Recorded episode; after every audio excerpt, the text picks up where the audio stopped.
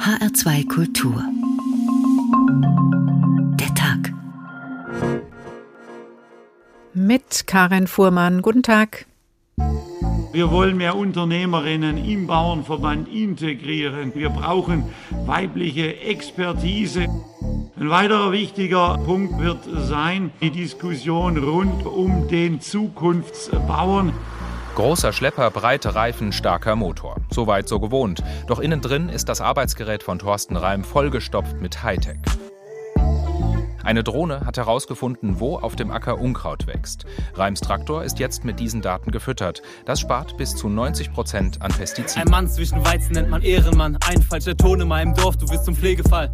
Prost, Leute, I got my money on my PayPal. Hydraulik, Öl und Dreck ist der Duft, der durch die Nase zieht. Was jetzt als nächstes ansteht, ist eine ganze Menge Diesel für Mähdrescher und äh, Maschinen. Wir sind konfrontiert mit äh, stark gestiegenen Preisen für Betriebsmittel. Dünger kostet äh, das Vierfache, Futter kostet das Doppelte, Diesel ist fast nicht mehr bezahlbar. Höfe sterben, Dürren, Artensterben, Übernutzung von Böden und Tieren und schließlich der zusätzliche Kostendruck infolge des russischen Angriffskriegs gegen die Ukraine. Auch beim diesjährigen Bauerntag wird es wieder deutlich, die deutschen Landwirte stehen unter enormem Druck und das bekommen wir alle zu spüren. Die gestiegenen Energiepreise sind nicht wegzudiskutieren, belasten die Lebensmittelproduktion und damit wird das Essen für uns alle teurer. Ohnehin sind die Preise hoch, weil der Lebensmittelmarkt sich seit dem Ukraine-Krieg weltweit stark verändert hat. Ist da noch Raum für neue Konzepte wegen des Klimawandels, für ökologischen Pflanzenschutz oder für etwas mehr Tierwohl? Oder würden damit die Preise noch mehr steigen und sich dadurch die Situation noch weiter verschärfen für die Landwirte, die Verbraucher und die Tiere? Diese Fragen stellen wir unter dem Titel Ökologisch, tierlieb und effizient die Zukunftsbauern. Zukunftsbauern sind, haben wir eben schon kurz gehört, Thema auf dem diesjährigen Bauerntag. So ist auch der Geschäftsbericht der Deutschen, des Deutschen Bauernverbandes betitelt und das wollen wir wörtlich nehmen. Wie sieht die Landwirtschaft der Zukunft unter diesen schwierigen Vorzeichen aus? Das beschäftigte die Teilnehmer und Teilnehmerinnen auf dem Deutschen Bauerntag schon zum Auftakt heute. Mit dabei Landwirtschaftsminister Özdemir und Bauernpräsident Ruckwied. Es kommt jetzt auf die Landwirtschaft an. Das ist die Botschaft von Bauernpräsident Joachim Ruckwied auf dem Bauerntag in Lübeck. Der russische Angriffskrieg auf die Ukraine und damit auch auf die Kornkammer Europas habe zu Versorgungskrisen in der Welt geführt, sagt Ruckwied. Helfen könnten die Landwirte in Deutschland. Sie sind laut Bauernpräsident bereit, mehr Getreide anzubauen. Dafür müssten seiner Meinung nach aber zwei Prozent der von der EU vorgesehenen Brachflächen freigegeben werden. Wenn wir das in Deutschland machen, in Europa machen und weltweit machen, dann würde das bedeuten, dass jede Tonne Weizen, die zusätzlich erzeugt wird, den Aggressor Russland schwächt, das Schwert stumpfer macht. Und da erwarte ich auch von der Politik, dass sie hier dieses Signal gibt und das Instrument nutzt. Die Versorgungssicherheit gewährleisten, das könnten die Landwirte aber nur, wenn ihnen nicht plötzlich der Gashahn zugedreht werde, mahnt Bauernpräsident Ruckwied. Wir brauchen eine Priorisierung was unseren Sektor anbelangt, bei Gas. Insbesondere auch um Düngemittel, um Stickstoffdünger herstellen zu können. Wenn wir den im nächsten Jahr nicht mehr hätten, würden die Erträge um 30 bis 40 Prozent zurückgehen. Aber schon jetzt machen die Folgen des Krieges den Landwirten in Deutschland zu schaffen. Die Produktionskosten steigen, die Verbraucher sparen, weichen oft auf günstigeres Obst und Gemüse aus dem Ausland aus. Bauernpräsident Ruckwied fordert deshalb einen faireren Wettbewerb in der EU und drängt auf einen europaweit einheitlichen Mindestlohn. Weil wir sonst Gefahr laufen, dass wir die schwache Obst, Gemüse und Sonderkulturproduktion vollends verlieren werden, ins europäische Ausland verlagert wird. Erstmals auf dem Deutschen Bauerntag sprach Bundeslandwirtschaftsminister Cem Özdemir. Der grünen Politiker warb für sein Konzept für ein verpflichtendes Tierwohl-Label für Fleischprodukte. Die Leistung der Landwirte solle an der Theke und im Supermarkt gesehen und gut bezahlt werden. Ich will, dass es auch in Zukunft noch heißt, gutes Fleisch aus Deutschland kommt bei uns auf den Tisch. Und umgekehrt sollte uns allen aber auch klar sein, wenn wir wirklich einen Beitrag zum Klimaschutz leisten wollen, dass wir weniger Tiere brauchen, dass die Tiere eine andere Verteilung brauchen in Deutschland. Dann brauchen sie mehr Platz. Bauernpräsident Ruckwied fordert dafür von der Politik mehr finanzielle Unterstützung. Özdemir versprach, dass die Landwirte das bald in der Tasche merken werden. Dafür setze er sich aktuell in der Bundesregierung ein. Der Bundeslandwirtschaftsminister versprach außerdem, dass Betriebe, die besonders unter den hohen Energiepreisen leiden, bald Hilfen bekommen. Wir erhöhen die 60 Millionen Euro aus der EU-Krisenreserve um weitere 120 Millionen Euro, um sie zielgerichtet schnell und effektiv an die Betroffenen zu bringen. Konkret soll das Geld an Gartenbaubetriebe, Obst- und Weinbauern sowie an Tierhaltungsbetriebe gehen. Die Details sollen laut Özdemir nun im Kabinett abgestimmt werden, um die Hilfen dann schnell und unbürokratisch auszahlen zu können. Julian Marxen über den heutigen ersten Tag des Deutschen Bauerntages in Lübeck. Die Landwirtschaft der Zukunft ist das Thema dort vor dem Hintergrund des Klimawandels und des Ukraine-Krieges. Die Herausforderungen der Zukunft beschäftigen Landwirte und Gemüsebauern seit jeher, besonders aber seitdem sich die Folgen des Klimawandels schon deutlich bemerkbar machen. Jonas Machnick ist Landwirtschaftsmeister und Teil der Zukunftsbauern, ein Weiterbildungszentrum in Kressberg in Baden-Württemberg. Guten Tag, Herr Machnick. Ja, hallo Frau Fuhrmann. Sie nennen sich schon lange, bevor der Bauernverband den Begriff für sich entdeckt hat, mit Ihrem Weiterbildungszentrum Zukunftsbauern. Was bedeutet der Begriff für Sie? Ja, uns geht es um Landwirtschaft der Zukunft, also eine Landwirtschaft, die Zukunft ermöglicht ähm, und eine Weise zu wirtschaften, Landwirtschaft zu betreiben, die eben ähm, uns auch eine schöne Zukunft ermöglicht und nicht nur nicht nur Lebensmittelerzeugung macht, die nachhaltig ist, also am Status quo arbeitet, sondern eigentlich äh, viel mehr, also diese ganzen Herausforderungen, die wir haben, äh, mit begreift als essentielle Aufgabe. Also wir gestalten ja unser ganzes Land, das ganz Deutschland außer der Städte ist Forst- und Landwirtschaft. Ne? Und ähm, ja, auch, auch der Bauerntag sieht ja diese Herausforderungen. Äh, das eine ist die Lebensmittelerzeugung, eine resiliente Lebensmittelerzeugung, die äh, vielleicht weniger abhängig ist auch von von äh, Inputs, äh, Energieinputs, ähm, aber eben auch ähm, Artenschutz, Klimaschutz, äh, da sind wir auch essentiell und eine vierte Herausforderung ist auch die, die Wirtschaftlichkeit. Also das, die Landwirtschaft muss wirtschaftlich sein, zum einen, damit das Höfesterben aufhört, damit neue Leute reinkommen und damit eben auch Geld da ist, um die Betriebe umzubauen, um die zukunftsfähig mhm. zu machen. Das sind viele Baustellen und eine in diesem ja. gesamten Konzept, die Basis dieser Landwirtschaft ist der Boden. Da würde ich gerne mit Ihnen noch ein bisschen ausführlicher drüber sprechen, Herr Machnick, mhm. weil da muss ja der nachhaltige Umgang äh, mit der Natur beginnen. Was verändert sich denn im Boden, wenn die Welt sich wie im Moment verändert, zum Beispiel wärmer wird? Ja, das ist äh, ein bisschen schwer vorherzusehen natürlich. Und vor allem geht es nicht in eine Richtung. Also die, Prognosen der Wissenschaft sind ja, dass der Klimawandel äh, das Wetter ein bisschen schwerer vorhersehbar macht, dass äh, Großwetterlagen länger halten. Das heißt, dass es zum Beispiel mal länger nass ist am Stück oder länger heiß und trocken ist. Äh, zum Beispiel letztes Jahr hatten wir hier ein sehr nasses Jahr, ein sehr lange, sehr nasses Jahr. Ähm, und eben, dass auch die Extremwetterereignisse mh, deutlich häufiger vorkommen, also starke Regen, Hagel und so weiter. Und da kann man den Boden nicht in eine Richtung vorbereiten, weil es schwer vorhersehbar ist. Das eine Jahr ist vielleicht nässer, das andere Jahr ist trockener. Ähm, sondern was wichtig ist, ist, dass der Boden resilient ist, dass unser Boden einfach ähm, fruchtbar ist und mit den verschiedenen Herausforderungen umgehen kann. Und, und da, ähm, da ja. habe ich gelesen, sind, gehen Sie davon aus, dass Boden eben nicht nur Erde ist, sondern da, Sie sprechen von einem Bodennahrungsnetz. Was kann man sich darunter vorstellen? Genau, das Bodennahrungsnetz ist quasi ähm, die gesamte komplexe Vielfalt, die da im Boden lebt. Also im Boden leben enorm viele Tiere, es ist eine ganz große Vielfalt und auch eine große Masse. Also in einem sehr fruchtbaren Boden können auf einem Hektar, also auf 10.000 Quadratmeter, ähm, so viele Tiere leben, dass sie so viel wiegen wie zum Beispiel 20 Kühe. 20 Kühe könnte ich nie von einem Hektar ernähren, mhm. aber äh, das Bodenleben kann sich da ernähren. Ähm, und das, das ist, das hat eine sehr große Vielfalt und das haben wir in unserer, in der ganzen Komplexität vielleicht auch noch gar nicht verstanden. Und da gibt es eben, äh, das fängt an bei den Bakterien und geht dann zu den Pilzen und dann die größten vielleicht die Regenwürmer und so und und ähm, ja, wie, wie, wie bei uns äh, Menschen auch, also kann es ein sehr komplexes Miteinander sein. Bei uns gibt es jetzt weniger das Fressen und Gefressen werden, aber äh, da im Boden ist das eben ganz wichtig. Da da passiert total viel und je nachdem, wie ich eingreife, äh, ändere ich das natürlich. Wenn ich zum Beispiel den Boden bearbeite, bringe ich Luft rein, zerstöre zum Beispiel Pilzhüfen, äh, das kann eine Nahrung sein für Bakterien, auch das die viele Luft. Und, und ähm, mit jedem Eingriff, den ich mache, verändere ich da was und äh, verändere damit auch ähm, die ganze Bodenfruchtbarkeit. Aber das äh, ist ja nun mal bei der Landwirtschaft nötig, dass man auf eine gewisse Art und Weise eingreift. Ähm, und mhm. da muss man jetzt diese neuen Einflüsse mit irgendwie einrechnen.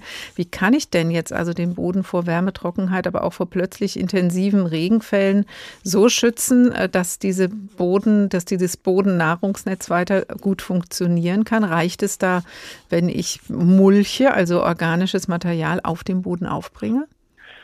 Also wir haben eigentlich vier Prinzipien. Das eine davon ist eben äh, diese Bodenbedeckung. Ähm, also eben Mulch, zum Beispiel durch Grasschnitt oder Stroh oder Hackschnitzel, verschiedene Sachen. Ähm, die ernähren das Bodenleben. Also zum Beispiel der Regenwurm holt sich von oben was und zieht nach unten und verdaut das.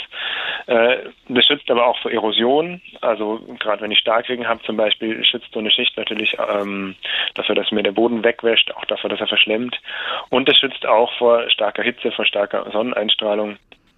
Äh, ein zweiter Punkt ist Bodenruhe. Das ist auch ganz wichtig, damit eben auch die komplexeren, größeren Lebewesen im Boden gut wachsen können. Ähm, und auch die sind eben sehr wichtig für die Pflanzenernährung. Also gerade zum Beispiel in der Trockenheit äh, sind die Pilze, kann man sich vorstellen, mit ihren Hüfen wie so eine Verlängerung der Wurzel, die, die wirklich die, die Wurzeloberfläche deutlich vergrößern und auch eine Nährstoffversorgung sicherstellen in Trockenphasen zum Beispiel. Mhm. Ähm, das dritte ist eben eine möglichst immerwährende Durchwurzelung dass der Boden möglichst immer von möglichst vielen Pflanzen möglichst gut durchwurzelt wird, ähm, weil die Wurzeln ernähren mir auch das, äh, das Bodenleben. Also die Pflanze gibt sehr viel Energie ab über Wurzelexodate, also über Ausscheidungen, Schleimstoffe, zuckerhaltige zum Beispiel, und ernährt sich damit dann verschiedene Bakterien zum Beispiel, dann die ganz nah an der Wurzel sind und da Stoffe aus dem Boden lösen, die die Pflanze selber so gar nicht aufnehmen könnte, sondern die nimmt dann zum Beispiel die Ausscheidung der Bakterien auf mhm. oder ein anderes bekanntes Beispiel sind eben die Mykorrhiza-Pilze, Pilze, die in Symbiose mit den Pflanzenwurzeln leben, von der Pflanze Energie bekommen, die die ja von der Sonne über die Photosynthese kriegt. Und, ähm, und dafür kriegt die Pflanze halt zum Beispiel bestimmte Nährstoffe von dem Pilz, die sie sich auch selber nicht erschließen könnte. Das klingt sehr komplex ähm, und super spannend. Sie selbst arbeiten ja ähm, dort in dem Weiterbildungszentrum auf 32 Hektar, produzieren schwerpunktmäßig Gemüse und haben in ihren Kursen sowohl Landwirte als auch Hobbygärtner. Also das, was Sie jetzt erzählt haben, gilt genauso für den großen Acker wie das kleine Beet? Ja, genau. Also das, ähm, das ist für alle, für alle gleich. Das sind Prinzipien, das sind ja Prinzipien, die wir im Prinzip aus der Natur abgeschaut haben und die, die überall gleich sind. Und ähm, im kleinen Beet kann ich die vielleicht einfacher umsetzen, weil, weil ich mehr Liebe und mehr Zeit reinstecke. Im größeren ist es schwieriger, weil alles technisch funktionieren muss, weil alles effizient und wirtschaftlich sein muss. Ähm, und ähm, wir arbeiten jetzt in unserem Betrieb eher in der technischen, äh, effizienten Richtung und suchen danach Lösungen, die eben auch äh, für größere landwirtschaftliche Betriebe funktionieren. Ähm, aber genauso gut können wir das natürlich ins Wissen weitergeben, eben an Hobbygärtner, an Selbstversorger und so weiter. Und da differenzieren wir in unseren Kursen natürlich, weil ein sehr unterschiedliches Publikum ist. Ein Zukunftsbauer, Jonas Machnick von dem Weiterbildungszentrum in Kressberg in Baden-Württemberg, die nennen sich die Zukunftsbauern. Besten Dank. Ökologisch, tierlieb und effizient, die Zukunftsbauern der Tag in HR2 Kulturanlass ist der Deutsche Bauerntag. Zum Zukunftsbauer gehören natürlich auch die Bauernregeln der Zukunft. Früher war das ganz simpel. Da hat man einfach über hunderte von Generationen das Wetter, die Saat und das Vieh beobachtet und dann gab's einen Art, der wo am besten reimen konnte, das war der sogenannte Regelbauer und der hat's dann in die Farm gebracht. Gibt's im Juni Donnerwetter, wird gewiss das Getreide fetter. Oder an Sankt Medar wird ausgemacht, ob 40 Tag die Sonne lacht. Ja, und das konnte man dann mehr oder weniger für die nächsten tausend Jahre so lassen.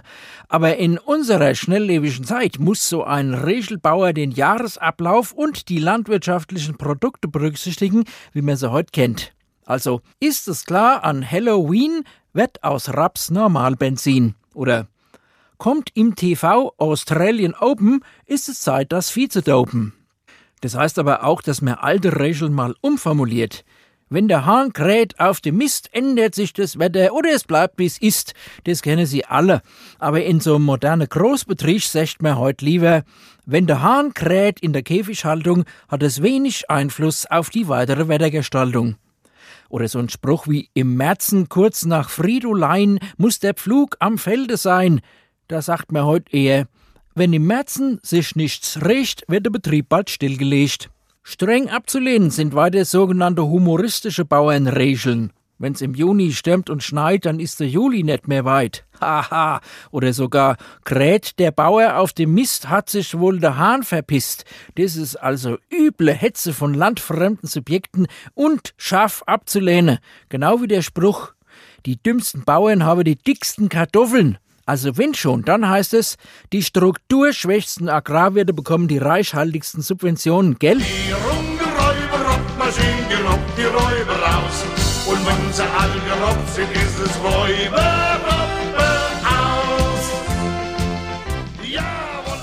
Nicht nur die Landwirtschaft, auch die Bauernregeln wollen in die Zukunft geführt werden. Das hat Rainer Dachselt für uns gemacht, mehr später. Was wird sich verändern in der Landwirtschaft der Zukunft? Ein riesiges Thema aufgrund der Weltmarktveränderung durch den Ukraine-Krieg ist der Weizenanbau. Die Transportwege für ukrainischen Weizen sind abgeschnitten. Russland fällt als Weizenlieferant aus. Die Preise steigen rasant. Was bedeutet das für den hessischen Weizenanbau? Rainer Janke hat bei nordhessischen Bauern nachgefragt. Landwirt Philipp Rudolph blickt über sein Weizenfeld. Hüfthoch stehen die Ähren derzeit, noch sind sie grün, aber der Landwirt ist zufrieden. Ja, wie Sie sehen, haben wir hier einen schönen, gesunden, grünen Weizen. Wir haben genug Halme auf dem Quadratmeter und eine gut entwickelte Ähre. Also ich rechne hier mit einem ganz guten Ertrag. Rund um Neuental in Nordhessen hat Philipp noch mehrere große Weizenfelder. Und ein Großteil von dem, was hier wächst, hat er bereits nach der Aussaat im letzten Herbst verkauft. Dieser Weizen ist jetzt hier schon verkauft. Ich habe mich getraut, 60 Prozent der Ernte zu verkaufen. Aber da wir ja nie genau wissen, wie viel wir tatsächlich ernten, muss ich da vorsichtig sein, weil ich habe ja meine Kontrakte zu erfüllen. Also muss ich immer ein bisschen drunter halten und hoffen, dass ich deutlich mehr ernte. Aber weil er eben einen Großteil seiner Ernte bereits verkauft hat, profitiert Rudolf derzeit auch nicht von der Kostenexplosion beim Weizen. Ganz andere Probleme hat derzeit sein Kollege Norbert Klapp. Der verfüttert eigentlich einen Teil seiner Weizenernte an seine Ferkel.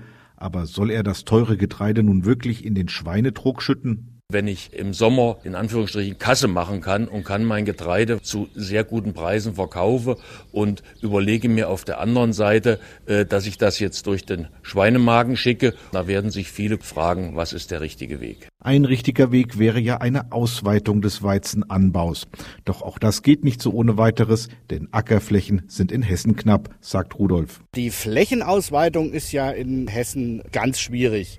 Es sind ja alle Flächen verteilt. Wir können ein paar Prozent hin und her machen, aber wir wollen ja unsere Fruchtfolgen einhalten. Sind da nur begrenzte Möglichkeiten, alles umzuschmeißen. Hinzu kommt, erst in diesem Herbst könnten die Bauern neue Getreidefelder anlegen und dann im nächsten Sommer ernten. Also tatsächlich mehr Weizen liefern können wir im Grundsatz erst in der nächsten Ernte. Das wäre dann im Sommer 23. Ähm, wir können ein bisschen damit reagieren, dass wir jetzt, sagen wir mal, anders füttern oder, oder weniger Tiere halten, um mehr Weizen frei zu machen. Aber das sind alles nur wenige Prozentzahlen, die sich da verändern. Und so geht es den hessischen Getreidebauern wie vielen von uns. Sie müssen mit höheren Preisen und mehr Kosten kalkulieren, erklärt Norbert Klapp. Wir sind Unternehmer, wir sind schwankende Preise gewöhnt, aber dass ich das Vierfache für Dünger bezahle wie ein Jahr vorher, da kann ich nicht mit rechnen. Und ich versuche halt dann über Terminkontrakte mir meine Erträge auch abzusichern, was teilweise gelingt, teilweise aber auch nicht. Und so schauen Hessens Getreideanbauer trotz hoher Weizenpreise in eine ungewisse Zukunft. In vier bis fünf Wochen beginnt die Ernte und erst dann werde man abschätzen können, ob es für Hessens Landwirte ein lohnendes Jahr wird oder nicht, sagt Philipp Rudolph. Was jetzt als nächstes ansteht, ist eine ganze Menge Diesel für Mähdrescher und äh, Maschinen, die jetzt noch anstehen und so, dass uns kurzfristig wir auch ein Problem äh, mit Liquidität haben, weil es dauert ja ein bisschen, bis, äh, sagen wir mal, abgeliefert und dann auch abgerechnet ist, bis dann auch Geld wieder zurückfließt. Was bedeutet die Weizensituation für hessische Bauern? Rainer Jahnke über die Folgen für die Landwirtschaft und Forderungen angesichts der Getreidesituation durch den Ukraine-Krieg. Auch dadurch, dass die Welt wärmer wird, verändert sich die Landwirtschaft und die Lebensmittelproduktion. Wir sind schon mittendrin, das haben wir eben schon am Beispiel der Veränderungen der Böden gehört. Das hat natürlich Auswirkungen auf das, was auf diesen Böden wachsen kann. Stefan Junge ist Agrarökologe und forscht zum ökologischen Pflanzenschutz an der Uni Kassel. Guten Tag, Herr Junge. Junge. Ja, hallo, guten Tag. Trotz aller Veränderungen, was wir eben gehört haben, der Weizen spielt eine große Rolle, im, auch im, in der hessischen Landwirtschaft. Wird er so zentral bleiben, der Weizenanbau? Ich denke schon, dass der sich äh, weiter so halten wird in seiner, in seiner Wichtigkeit, da sich Ernährungsweisen und Gewohnheiten nur sehr langsam ändern neue Flächen erschließen. Das ist ja eine Forderung des Bauernverbandes und auch vieler Landwirte. Ist das die Landwirtschaft der Zukunft? Ich denke nicht, da wir da auch begrenzt sind. Zum einen äh, bedeutet das immer auch Biodiversitätsverlust. Das läuft gerade allen ökologischen Zielen entgegen. Und zum anderen verlagert das bloß das Problem. Warum? Weil ich denke, dass, äh, also wenn wir dort die Anbausysteme nicht dort anpassen, dann werden auf kurz oder lang auch dort die Erträge sinken. Und wir verschieben das Problem nur den Anbau anpassen. Das ist ja im Moment vor allen Dingen akut durch den Ukraine-Krieg im Gespräch. Es wird überlegt, kann man das kompensieren, was da wegfällt an Ernte. Aber anpassen müssen wir uns auch, weil wir sehr viel mehr mit Hitze und Trockenheit klarkommen müssen. Das zeichnet sich schon ab. Was bedeutet das an Herausforderungen auch äh, für die Pflanzen in Zukunft? Werden in Zukunft bei uns andere Rebsorten, andere Gemüse, andere Obstsorten wachsen? Ja, das wird sich mit Sicherheit verändern. Wie gesagt, die Ernährungsweisen ändern sich langsam und letztendlich produziert auch der Bauer immer für einen Markt, der das auch abnehmen muss. Aber natürlich, es stehen neue Kulturpflanzen an. Also auf dem Acker vor allen Dingen wird der Sojaanbau zunehmen, Sonnenblume wird interessanter. Aber es kommen auch dann neue äh, Sachen dazu, wie Hartweizen, Quinoa, Buchweizen. Avocado und Zitrusfrüchte, vielleicht auch Feigen? Ich glaube es nicht. Äh, wobei die Feigenbaumzüchtung immer weiter kommt und mittlerweile sogar für Norwegen schon Feigen produziert. Aber ich denke, ähm, wie gesagt, wir müssen uns am Markt orientieren in der Landwirtschaft und dann äh, wird sich das nur langsam ändern, denke ich. Es heißt aber auch, dass das, was wir eben viel konsumieren, was wir viel brauchen, Herr Junge, Sie sagten eben auch den Weizen, dass diese Sorten auch anders anlegen müssen, damit sie mit Hitze und Trockenheit klarkommen. Wie kann man das machen? Ja, also das Problem am Klimawandel ist ja, dass wir nicht nur Hitze und Trockenheit haben, sondern wir haben auch wie letztes Jahr sehr feuchte und kühle Jahre. Das heißt, diese trockenheitsresistente äh, Züchtung, auf die gerade jetzt die Gentechnik äh, oder mit, mit gentechnischen Maßnahmen, also CRISPR-Cas zum Beispiel, abgezielt wird, dass das uns nicht retten wird, weil diese dürre angepassten Sorten werden versagen, wenn es kühl und nass ist. Das heißt, wir brauchen resiliente Arten, wir brauchen Allrounder. Und dazu gibt es neue Ansätze. Das wird bei uns zum Beispiel äh, beforscht mit einer Populationszucht. Das bedeutet, dass man äh, die besten Weizensorten nimmt und zusammenbringt und die sich dann wild verkreuzen wie auf einer Wiese. Ja, wie auf einer Wiese das die Gräser tun. Der Nachteil ist, das dauert länger, aber heraus kommen Arten oder äh, Sortenmischungen, die äh, sehr resilient auf Klimaereignisse dann reagieren. Und dann Trockenheit und plötzliche Nässe abkönnen. Ja, Genau, das sind natürlich nicht die Spitzenerträge. Also das ist nicht das Rennpferd, was immer das Rennen macht. Das ist eher so ein Ackergaul, der einfach immer äh, seine Arbeit macht und seine Leistung bringt und dann im Schnitt über die Jahre besser abschneidet als diese hochgezüchteten Rennpferde. Auch Anbaumethoden werden sich verändern müssen. Wir müssen besser auf die Böden aufpassen, das haben wir schon gehört. Aber auch das, was man sät, kann man anders zusammenbringen. Sie beforschen auch Mischkulturen, also dass eben nicht mehr auf dem Feld nur Weizen wächst. Wie geht denn das? Ja, also auch äh, an Weizenmischungen ist zu denken. Also da keine Monokultur fahren, sondern auch Sortenmischung, also verschiedene Weizensorten kann man mischen, aber was zunehmen wird, weil äh, das resilienter ist im System, sind Artenmischungen. ganz klassisch kennen wir das von früher noch Haferlinse oder Hafergerste. Und jetzt forschen wir zum Beispiel bei uns äh, an der Uni Kassel an Winterweizen mit Erbse gemischt, ähm, was sehr gut funktioniert. Der Weizenertrag wird nur im geringfügigen Maße beeinträchtigt und der geringere Ertrag, der dann durch, durch die Erbsenkonkurrenz auch entsteht, ähm, dafür steigt der Proteingehalt im Weizen, also die Qualität. Und ähm, so kann ich gutes Brotgetreide, was dann auch besser entlohnt wird, produzieren. Das heißt, diese Mischungen auf dem Feld können flexibler mit den Klimaeinflüssen klarkommen, sind dann auch stabiler, jede Pflanze an sich und damit auch weniger anfällig für Schädlinge. Das hört sich ja so an, Herr Junge, als könnte man da sehr viele Fliegen mit einer Klappe schlagen. Also eine klassische Win-Win-Situation, mehr ökologischer Pflanzenschutz, klima- und naturschutzgerechte Landwirtschaft und es wäre ein zuverlässiger Ertrag, wenn es auch nicht immer der maximale ist. Richtig, aber es gibt natürlich wie überall auch da einen Haken. Es ist jetzt äh, noch relativ schwierig, die äh, Saaten dann oder die Körner zu trennen. Das heißt, es ist vor allen Dingen eine technische Herausforderung, insbesondere wenn die Samen eine sehr ähnliche Größe haben. Aber auch Bruch macht da zum Beispiel Probleme. Bei Weizenerbse ist das relativ einfach zu trennen, auch äh, so Sachen wie Raps, Ackerbohne, Haferlinse ist relativ einfach zu trennen. Deswegen haben Sie ja auch noch was zu forschen. Stefan Junge, Agrarökologe, befasst mit ökologischem Pflanzenschutz an der Uni Kassel. Vielen Dank für Ihre Perspektive auf die Landwirtschaft der Zukunft. Ökologisch, tierlieb, effizient, die Zukunftsbauern der Tag in HR2 Kultur. Der Landwirt ist heute niemals nur Bauer, sondern auch Ingenieur oder Betriebswirtschaftlerin. Und dahin muss man die alten Bauernregeln auch mal abändern. Wenn der Ostwind lange weht, wohl ein teures Jahr entsteht.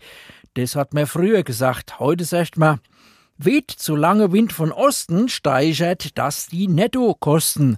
Und aus Juli recht heiß lohnt sich Mühe und Schweiß, wird, wenn die Sonne im Juli brennt, ist der Workflow effizient. Heute ist nicht mehr nur das Wettergeschehen wichtig, sondern auch das Wirtschaftsgeschehen. Ist die Sau zu klein geraten, verkaufe ich sie als Biobraten. Oder stirbt zu Lichtmess eine Kuh, zahlt den Schaden die EU. Sowas muss man mit dem Blick auf die aktuelle Lage auch immer mal umschreiben, gell? Vor ein paar Jahren habe ich den Kalenderspruch gemacht, wenn im Jänner blaue Briefe drohen, hilft nur noch die Subvention.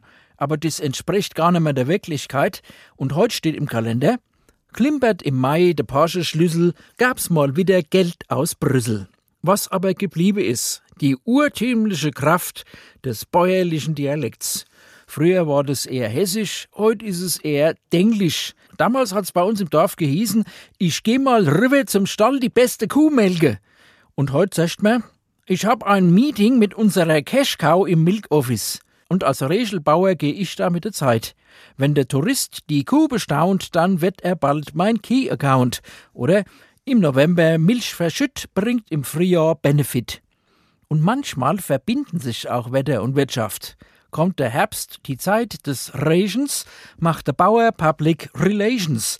Diese ursprüngliche Sprachgewalt, also ich finde, da geht nichts drüber, gell? Die Rungeräuber, Rockmaschinen, die robbt die Räuber raus. Und wenn sie all gerobbt sind, ist es Räuber, Zukunftsbauernregeln von Rainer Dachsel. Die Landwirtschaft ist schon längst nicht mehr von gestern, auch nicht mehr die Rungle Machine. Der Bauer zieht den Flug nicht mehr mit dem Pferdegespann durch das Feld. Die Zugfahrzeuge von heute haben fast nichts mehr mit den ersten Traktoren zu tun. Drohnen fliegen über die Felder und die Verteilung von Saatgut, Dünger oder Pflanzenschutzmittel wird netzgestützt ausgeführt. Wie das genau aussieht und welche Probleme es dabei gibt, hat sich Christoph Schelt angeschaut. Großer Schlepper, breite Reifen, starker Motor. Soweit so gewohnt. Doch innen drin ist das Arbeitsgerät von Thorsten Reim vollgestopft mit Hightech. Reim ist der Betriebsleiter des Zwei-Linden-Hofs, ein konventioneller Agrarbetrieb in Hohenstein-Holzhausen im Rheingau-Taunus-Kreis. Eine Drohne hat herausgefunden, wo auf dem Acker Unkraut wächst. Reims Traktor ist jetzt mit diesen Daten gefüttert. Das spart bis zu 90 Prozent an Pestiziden. Ich spare klar Geld ein, ja, wo jetzt äh, vor allem jetzt in der Zeit, wo Produkte viel teurer geworden sind Also es ist nicht nur im privaten Bereich, dass jetzt Sonnenblumenöl teurer ist, sondern auch äh, vor allem Dünger. Da kannst du eventuell auch Einsparungen haben. Du erzeugst aber auch bessere Qualitäten. Die Vorteile der Digitalisierung der Landwirtschaft sind enorm. Die Preise für Düngemittel sind geradezu explodiert. Jeder Sack Dünger, der nicht auf das Feld gebracht wird, spart bares Geld. Aber nicht nur den Bauern freut's, sagt Reim. Es hilft auch der Umwelt, ja, weil du hast weniger Abbauprodukte und für mich ist es auch eine, eine Form der konventionellen Landwirtschaft, die der, der Biolandwirtschaft wahrscheinlich auf lange Sicht überlegen sein wird, weil da kann man halt gar nichts machen und kann nur über Fruchtfolgen lösen. Hier hast du halt die Möglichkeit, immer durch neuere digitale Techniken noch Pflanzenschutzmittel einzusetzen. Digitalisierung. Wie in so vielen Branchen ist es auch in der Landwirtschaft längst das Mega-Zukunftsthema. Und sie wird sich nicht nur auf dem Acker abspielen, weiß Hans-Georg Paulus vom Hessischen Bauernverband. Wir verlieren jeden Tag Fläche durch Gewerbegebiet, durch Baugebiet und da müssen natürlich die Flächen, die uns noch zur Verfügung stehen, möglichst optimal nutzen. Und dazu ist Digitalisierung unerlässlich. Doch damit die Digitalisierung auf dem Acker vorankommt, braucht es die entsprechende Infrastruktur. Und für die will Christina Sinemus von der CDU sorgen, die hessische Ministerin für digitale Strategie und Entwicklung. Und sie hat ambitionierte Pläne. Mit im Gepäck hat sie das Versprechen, bis 2030 das notwendige Internet ranzuschaffen. Jeder Haushalt ans Glasfaser. Bis 2022 Krankenhäuser, Gewerbegebiete, Schulen angeschlossen. Und auf dem Weg dahin haben wir einen Fokus auf den ländlichen Raum. Und natürlich wäre es mir hilfreich, wenn jeder Hof angeschlossen ist. Nur kann ich nicht garantieren, dass es über Glasfaser ist. Ambitioniert ist das auch deshalb, weil die Felder naturgemäß nicht in den Ortschaften oder nah dran sind, sondern eben dazwischen. 5G, das Datennetz der Zukunft, müsste demnach flächendeckend ausgebaut werden. Noch klafft im hügeligen Gelände hinter Wiesbaden so manches Funkloch. Das schrecke viele Bauern ab, es wie Thorsten Reim zu machen, befürchtet Hans-Georg Paulus vom Bauernverband. Da würde die Landwirtschaft in Hessen abgehängt, das kann man mal so deutlich sagen, weil wir haben im Grunde genommen ja auch andere Bereiche in Deutschland, die vielleicht noch intensiver Landwirtschaft betreiben. Und wir brauchen dann schon bei unseren kleinstrukturierten Flächen, da brauchen wir wirklich möglichst tolle Technik, um dann auch nicht abgehängt zu werden. Und das soll unbedingt verhindert werden. Da sind sich alle einig, ob Bauern oder Politik. Einigkeit aber auch bei der Feststellung, da wartet noch viel Arbeit. Die digitale Technik schreitet voran, auch in der Landwirtschaft. Damit sie flächendeckend eingesetzt werden kann, wird aber die nötige Infrastruktur gebraucht. Und das kann noch dauern, wie im Bericht von Christoph Schell deutlich geworden ist, bis die da ist. Theresa Schmidt, Bundesvorsitzende des Bundes der Deutschen Landjugend. Guten Tag. Ja, guten Abend. Schön, dass ich auch dabei sein darf. Ja, es freut uns sehr, dass Sie bei uns sind, obwohl Sie gerade auf dem Bauerntag sind. Darüber sprechen wir gleich noch. Aber eben noch mal an den Bericht angeknüpft. Wie lange können denn die Landwirte der Zukunft, das sind ja Sie, also die jungen Bäuerinnen und Bauern, noch warten auf den Ausbau der Infrastruktur? Ja, Zeit haben wir dafür keine mehr. Das sollte definitiv klar sein. Das muss äh, vorangebracht werden und das muss schnell gehen, weil letztlich äh, sind es auch die Menschen, die in der Landwirtschaft arbeiten, die eine gute Infrastruktur, dazu gehört ein guter Netzausbau, dazu gehören gute Straßen natürlich auch und äh, ja, da gehört so viel mehr, was einmal natürlich dann auch das dörfliche, das ländliche Leben attraktiv gestaltet und so natürlich auch äh, den Menschen, den jungen Menschen, die in der Landwirtschaft arbeiten. Das können dann auch äh, Familien sein von dem Betriebsleiter. Da ist es ganz, ganz wichtig, dass sie natürlich ähm, ja auch dort bleiben wollen, neben ja. der Digitalisierung, die natürlich auch die Technik benötigt. Also ja. es dürfte ein bisschen schneller gehen. In Ihrem Verband sind junge Menschen zwischen 15 und 35 organisiert, die sich für ein gutes Leben auf dem Land stark machen und die Zukunft der Landwirtschaft auf der Agenda haben. Sie selbst sind 25 Jahre alt, studieren Agrarwissenschaften, sind jetzt gerade auf dem Bauerntag, wo viel von den Zukunftsbauern gesprochen wird. Lässt Sie das hoffen? Hoffen lässt mich das klar und gleichzeitig äh, müssen wir uns vor Augen halten, dass eben ganz viel Redebedarf ist, wo wir auch teilweise einfach noch nicht einbezogen werden. Es wird uns immer viel versprochen, dass wir die Zukunft sind. Das wird gerne auch in Reden äh, äh, oder verwendet. Äh, wir müssen dann aber auch beteiligt werden und wir sind Jetzt leider ist die Leitung sehr schlecht. Frau Schmidt, hören Sie uns noch? Sie haben gerade gesagt, Sie wollen mehr beteiligt werden. Genau, ähm, ich hoffe, Sie können mich verstehen, aber Ja. da sind wir auch direkt wieder bei dem Thema Digitalisierung und auch Netzausbau. Äh, wir sind gerade unterwegs zur nächsten Veranstaltung auf dem Bauerntag und äh, wir sehen wieder, es ist keine Selbstverständlichkeit an der Stelle. Ähm, genau, was ich sagen wollte ist, wir sind die Zukunft.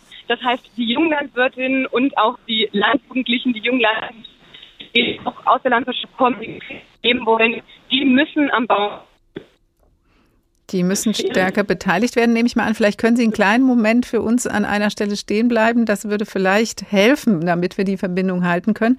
Weil es wird deutlich, Sie wollen als äh, Bundesvorsitzende des Bundes der Deutschen Landjugend, wo Sie gerade frisch gewählt wurden, in das Amt beteiligt werden. Es gibt ja eine Zukunftskommission Landwirtschaft, die 2020 von Bundeskanzlerin Merkel ins Leben gerufen wurde. Vertreter verschiedener gesellschaftlicher Organisationen sollten ein Zukunftskonzept für eine tragfähige und gesellschaftliche gesellschaftlich akzeptierte Landwirtschaft in Deutschland erarbeiten. Auch die Landjugend hat daran mitgewirkt. Sie sind jetzt auch weiter mit, Frau Schmidt, in dieser Arbeit für den Bund Deutscher ähm, Landjugend auch weiter beteiligt. Wie geht es damit weiter mit diesen Zielen?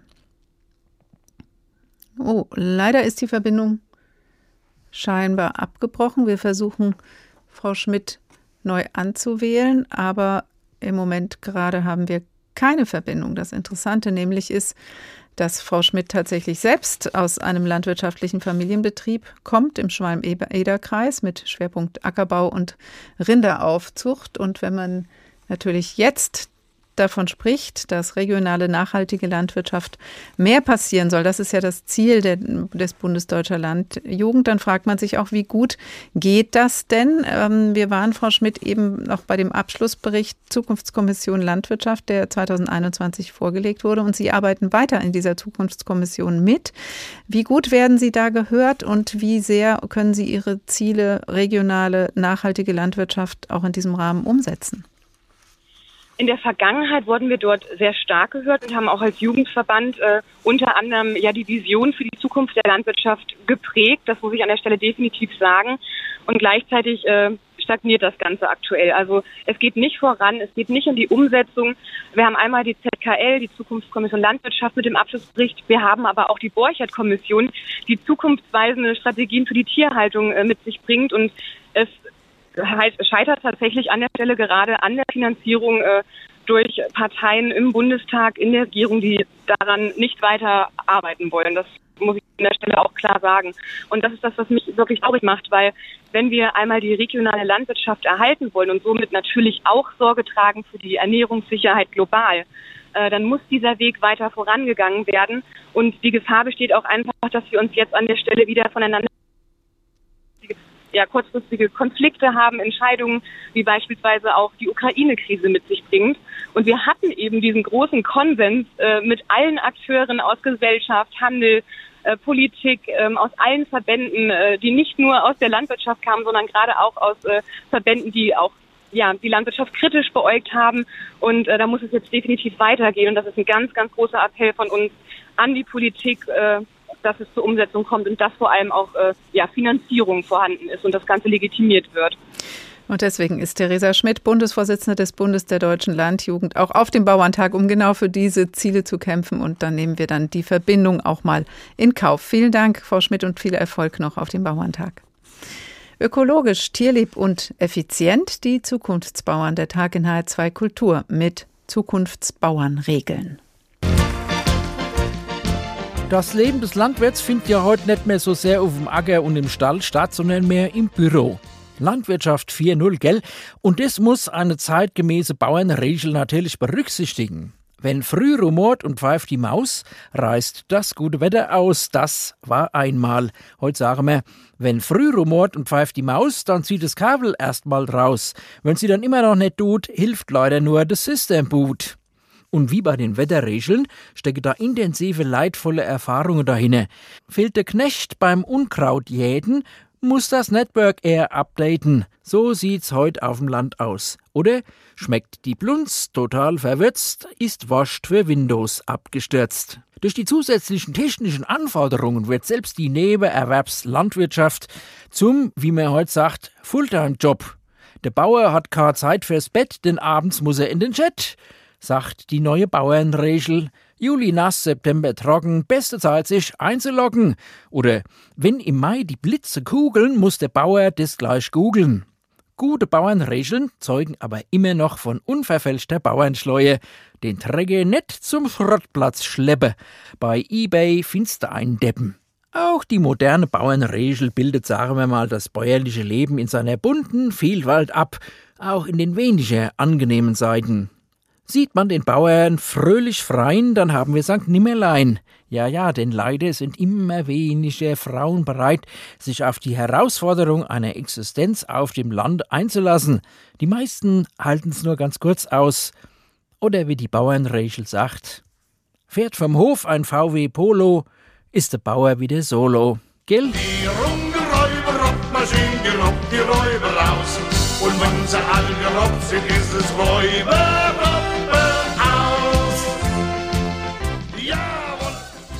Nicht nur die Landwirtschaft, auch die Bauernregeln müssen mit der Zeit gehen. Rainer Dachselt hat nachgeholfen. Jetzt haben wir schon viel gehört von den Herausforderungen für die Landwirtschaft in der Lebensmittelproduktion auf den Äckern jetzt und in der Zukunft. Zur Landwirtschaft der Gegenwart gehört aber auch die Tierhaltung und die ist in der konventionellen Form mehr denn je umstritten. Aus Klimaschutzgründen mit der Frage, wie viel Fleisch sollte überhaupt auf dem Teller sein? Und aus Tierschutzgründen, wie muss die Tierhaltung sich verändern, damit es den Tieren besser geht? Und zu beiden Fragen gesellt sich die Kardinalfrage, wer kommt für die Mehrkosten auf? Claudia Plass über den jüngsten Tierwohlvorstoß von Landwirtschaftsminister Özdemir.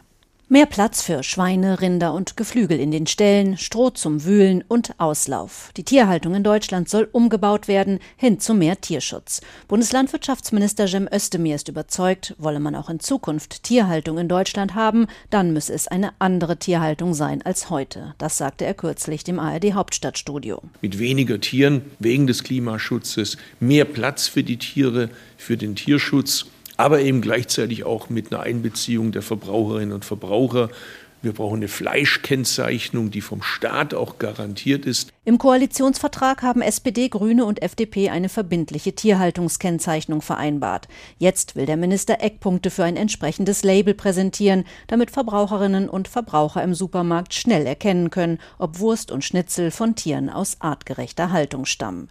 Das Label soll noch in diesem Jahr auf den Weg gebracht werden und zunächst für Schweine gelten.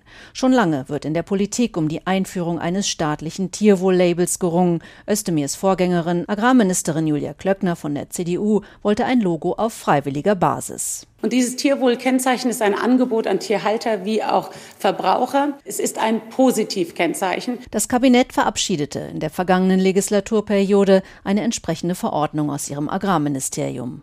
Doch das Label fand im Bundestag keine Mehrheit. Ein Streitpunkt. Viele forderten ein staatlich verpflichtendes Kennzeichen. Klöckner argumentierte, ein solches Kennzeichen auf nationaler Ebene sei europarechtlich nicht möglich. Für Diskussionen sorgte auch die Frage der Finanzierung. Der Deutsche Bauernverband Bauernverband forderte, die Landwirte dürften nicht allein auf den Kosten sitzen bleiben, wenn sie ihre Ställe tierschutzgerechter umbauen. Verbandspräsident Joachim Ruckwied. Wenn wir die Tierhaltung in Deutschland erhalten wollen, unseren Bauernfamilien eine Perspektive geben wollen, dann äh, müssen hier die entsprechenden politischen Entscheidungen getroffen werden. Jetzt also soll ein neuer Anlauf starten für ein verbindliches staatliches Logo. Die Finanzierung ist allerdings weiter offen. Innerhalb der Ampelkoalition gibt es unterschiedliche Meinungen.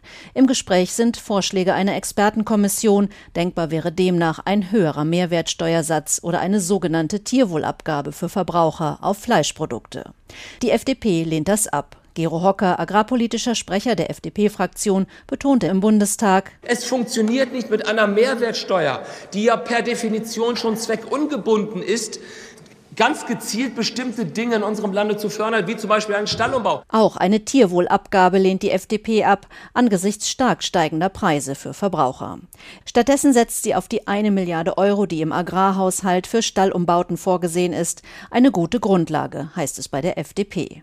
SPD-Fraktionsvize Matthias Mirsch räumte im Bundestag ein, die Finanzierung der Fleischkennzeichnung sei weiter strittig. Er zeigte sich zugleich zuversichtlich. Ich bin inzwischen ganz sicher, nach der vertrauensvollen Zusammenarbeit mit Grünen und FDP, dass wir diese große Aufgabe in diesem Jahr noch lösen. Agrarminister Özdemir rief erneut zu einer nachhaltigeren Produktion auf, auch vor dem Hintergrund angespannter Märkte und des Ukraine-Krieges. Zudem warb er für eine finanzielle Absicherung der Landwirte beim Umbau hin zu einer artgerechteren Tierhaltung. Das klingt verzwickt mit dem Vorstoß des neuen grünen Landwirtschaftsminister Cem Özdemir für ein Tierwohl-Label. Die letzte Landwirtschaftsministerin CDU, Julia Glöckner, war im Bundestag mit ihrem Vorstoß gescheitert. Professor Peter Kunzmann ist Tierethiker an der Tierärztlichen Hochschule Hannover. Guten Tag, Herr Kunzmann. Guten Abend. Ein Label will auch dieser Landwirtschaftsminister auf den Weg bringen. Seine Vorgängerin ist gescheitert. Wir haben eben gehört, wie viel Streit es darum schon gibt. Wie vielversprechend klingt denn der neue Anlauf für Sie? Ja, also wenn ich am Anfang doch mal ein bisschen wegmessern muss, das räumt vielleicht auch die Landschaft ein bisschen auf. Also, ein Label ist zunächst eigentlich etwas, was jemand auf ein Produkt klebt, wenn er nachweisen kann oder damit er nachweisen kann, dass er in einer besonderen Weise produziert, dadurch mehr Kosten hat und die möchte dann gerne, weil er damit ein höherwertiges Produkt verkauft, auch wieder einspielen. So passieren eigentlich Labels und da gibt es eine Zertifizierung, dass bestimmte Standards eingehalten werden, die einfach über dem Normalmaß liegen. Wie immer man darüber denkt, das sind eigentlich Labels. Und was, worum es jetzt geht, ist eine Kennzeichnung. Das heißt, der Staat verpflichtet alle, die damit handeln, in diesem Fall Schweinefleisch, dazu etwas auf, den, auf, die, auf das Produkt zu drucken, damit der Verbraucher erkennt, wo er hinfasst. Der kleine Unterschied besteht darin, dass das Kennzeichen alles erfasst und das Label ist eigentlich dazu da. Und das ist dann wiederum die Frage nach der Finanzierung einer Tierhaltung der Zukunft. Das Label ist eigentlich dazu da, einen Mehrwert abzuschöpfen, den Konsumenten dazu zu bringen, den Handel dazu zu bringen, mehr dafür zu bezahlen, dass eben mehr drinsteckt, als der gesetzliche Standard das vorsieht. Das mhm. ist halt die Idee eines Labels. Da gibt es ja aber schon eine Kennzeichnung in den Supermärkten, wenn es nämlich ähm, oder bezogen auf die Haltungsform der Tiere. Ja. Hat das denn nicht schon eine Signalwirkung und sollte reichen? Ja, also was der ähm, Minister vorschlägt, ist in der Hinsicht wirklich eine Kennzeichnung, die, wie Sie sagen, gibt es schon so ähnlich in dem ähm, in den Haltungsformen, wie sie der Handel auflegt. Und die Frage ist eigentlich, und das hat die Frau, Frau Theresa Schmidt ja vorhin eigentlich schon angedeutet, die Frage ist noch nicht so sehr, ob man jetzt mit dem Kennzeichnen von etwas das Problem löst, sondern wenn man da in den höheren Haltungsformen einfach in der Produktion, in der, in der Tierhaltung mehr Kosten hat, wer diese, wer diese Kosten auffangen soll. Soll man das guten Willens auf den Verbraucher wälzen oder muss da eben nicht eine andere Größe eingreifen, die, wie Sie gerade im Beitrag auch gesagt haben, äh, dann die Politik bereitstellen muss. Also dass eben nicht nur draufsteht, äh, dieses Schwein hatte einen größeren Stall, sondern dass wir auch mehr erfahren und dafür dann bereit sind, mehr zu zahlen. Und vielleicht eben auch nicht nur der Einzelne oder die Einzelne das kauft, sondern gesellschaftlich. Die Idee dieser vorhin zitierten Borchert-Kommission war ja eben nicht, das alles auf, dem, auf, den, auf den Goodwill des Verbrauchers zu setzen ja, und zu sagen, wollen äh, will der Verbraucher, ist der Verbraucher bereit, dafür mehr zu zahlen. Und da gibt es nun eine lange Erfahrung, dass er das eigentlich nicht ist. Und da gibt es auch wiederum äh, sowohl bei den Ökonomen eine lange Geschichte, die das beforscht hat, wenn Leute gefragt werden, würden sie mehr Geld ausgeben, wenn sie wüssten, dass es den Tieren besser geht dann wird jeder Vernünftige ins Mikrofon sagen, ja, mache ich oder fast alle mhm. machen das. Und wenn man sich dann fragt, wie viel soll das sein, wird es schon weniger. Und wenn es dann konkret darum geht, dass damit notwendigerweise auch das Produkt für den, für den Konsumenten teurer wird, wenn dahinter ein anderer Standard steht, da steigen dann viele wieder aus. Und die Idee in der Borchert-Kommission war, on the long run, auf lange Sicht strategisch angelegt, diese höheren Haltungsformen durch eben diese vorhin zitierte Tierwohlabgabe sicherzustellen und dann zu sagen, wir verlassen uns nicht drauf, dass der Konsument an der, äh, an der Theke bereit ist, das zu machen, sondern wir führen die höheren Standards ein, mhm. weil das realisiert, was die Leute ihrem Lippenbekenntnis nach immer wollen. Dieser Borchert-Kommission haben Sie selbst auch angehört, Herr Kunzmann.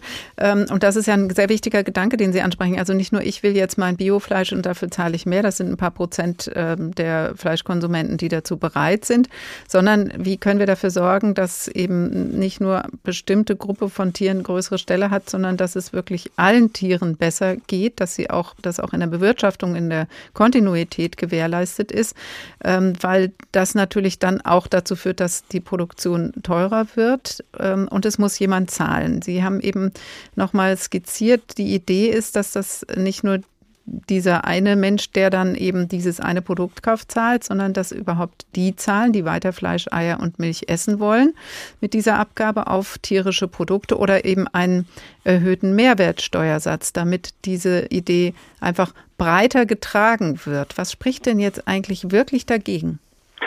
Also äh, dass ich da nicht missverstanden werde, ich habe natürlich nichts gegen, gegen äh, hinreichende Produktkennzeichnung, denn auch das ist eine Verantwortung, die der individuelle Verbraucher hat. Und den will ich gar nicht rausnehmen. Also ich will nicht sagen, der, der Verbraucher hat da gar keine Rolle drin.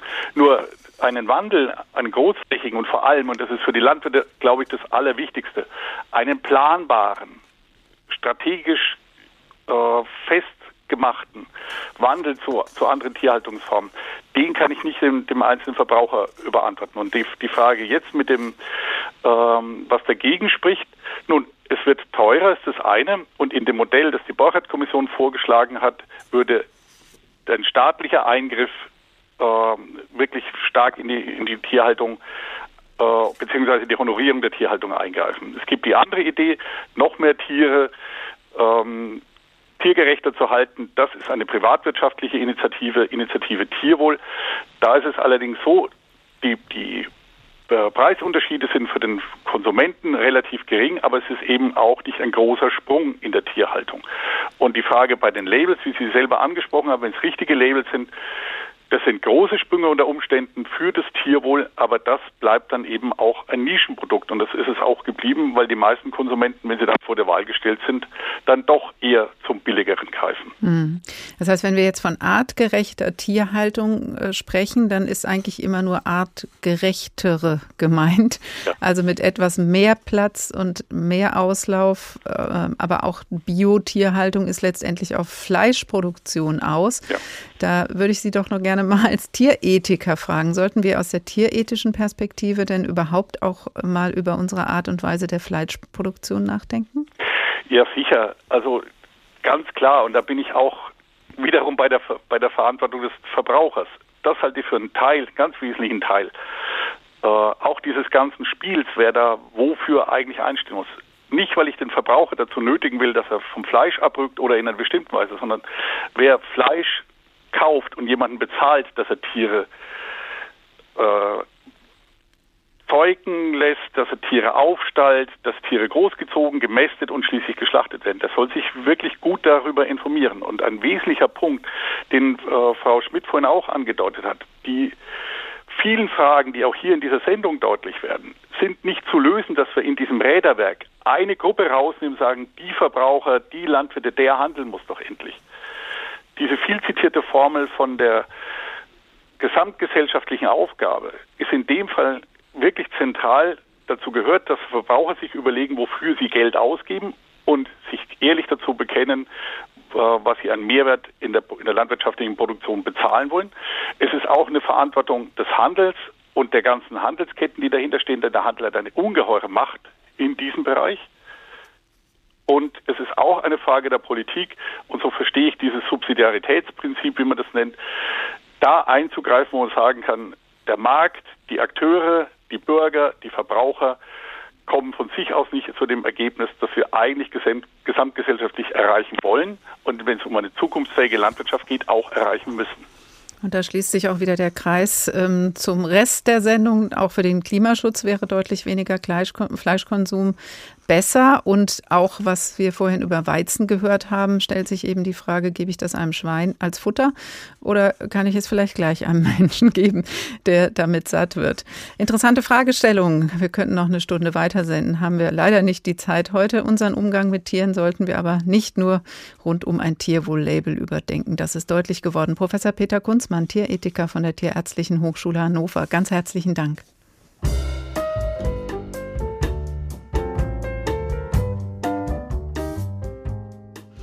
Und das war der Tag für heute mit einem Blick in die Zukunft der Landwirtschaft. Der Klimawandel ist schon lange eine Herausforderung für unsere Lebensmittelproduktion auf den Äckern und im Stall. Durch die konkreten Auswirkungen in den letzten Jahren steigt der Druck auf die Landwirtschaft und der Ukraine-Krieg kommt jetzt noch obendrauf. Viel Veränderung wird auf Acker und Feld kommen und auch in die Ställe und idealerweise wird das alles uns besser für die Zukunft rüsten. Diese Sendung nachhören können Sie wie immer unter hr2.de oder in der ARD Audiothek, der Tag HR2. Ich heiße Karin Fuhrmann und wünsche Ihnen noch einen schönen Abend.